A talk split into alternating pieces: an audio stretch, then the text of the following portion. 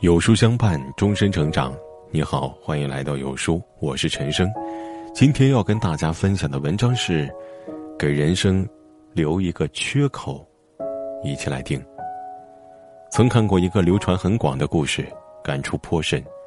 有位青年，事事都喜欢追求完美，但又因做不到而时常焦虑不堪。因此，他特地向一位德高望重的老禅师求教。老禅师并未言语。而是让他拎着两个水桶去河边打水。青年满心疑惑：这两个水桶都是有缺口的，怎么能拎满一桶水呢？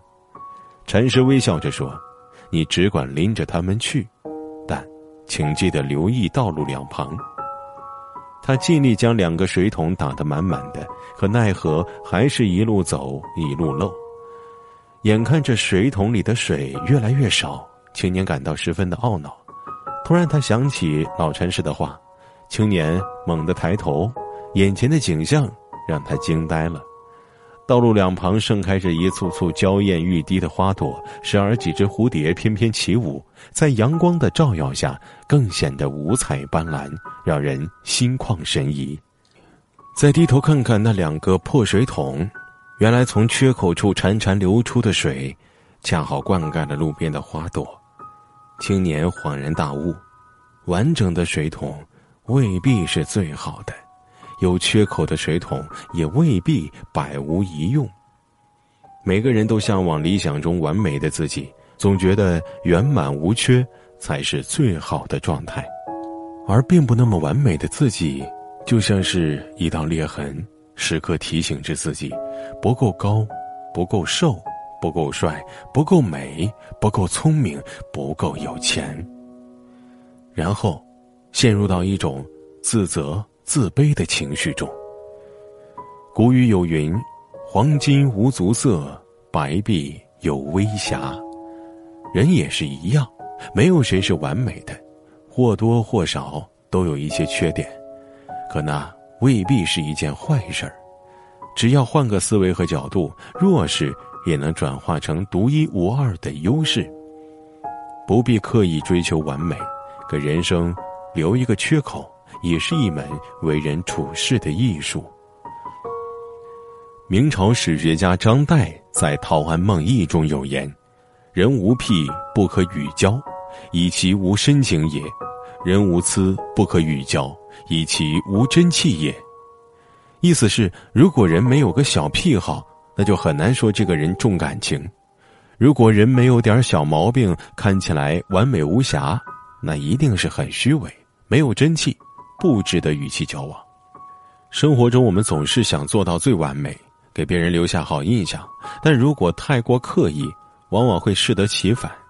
前几天听朋友讲了一件事儿，公司新来了一位女同事，每天都化着精致的淡妆，穿着也非常讲究，头发丝儿。都像是精心梳理好的，尽管年龄不大，但是说话办事儿都滴水不漏。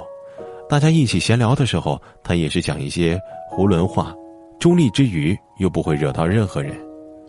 朋友说：“你简直看不到他身上的缺点或者有什么漏洞，至少他表现出来的样子都是完美的。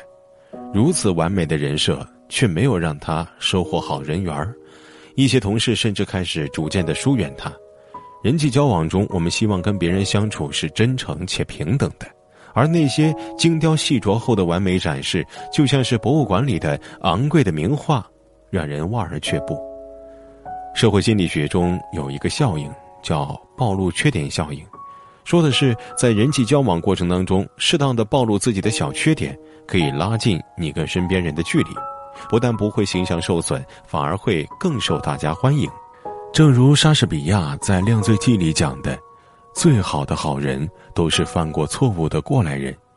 一个人往往因为有一些小小的缺点，更显出他的可爱。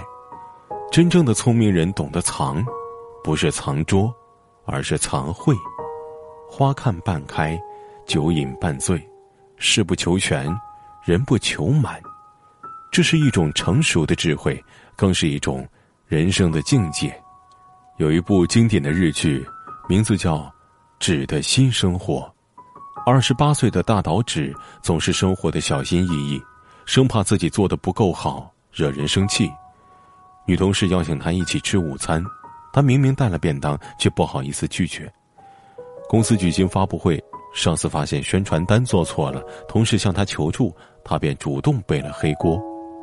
他总是害怕别人觉得他无知，所以他不管聊什么话题，都会说：“我懂，我懂。”因为男友和妈妈都不喜欢他天生的自然卷发，于是他每天早上要花一个小时熨直头发。但是对于这样的他，大家却不领情。不仅在背后嘲笑他傻，还提出各种过分的要求，让他帮忙加班完成不属于他的工作。大岛指渐渐发现，在追求完美的自己的过程中，自己竟然变成了讨好别人的人。在一次打击过后，她终于决心要摆脱这一切。她辞掉了工作，逃离了男友，背着一床被子搬到了郊外的一间小公寓里。从此。他不再需要每天熨直让他深感自卑的头发，也不必强求自己在社交场合做到完美，去迎合他人的喜好了。在接触到一些新的人的时候，我们总是会想，他们会不会不喜欢我？怎么做才能让他们喜欢我呢？我们戴着完美的面具和枷锁，费尽心思的让所有人都开心，却忘了自己是否真的快乐。瑞典有一句经典的谚语。无论你转身多少次，你的屁股还是在你的后面。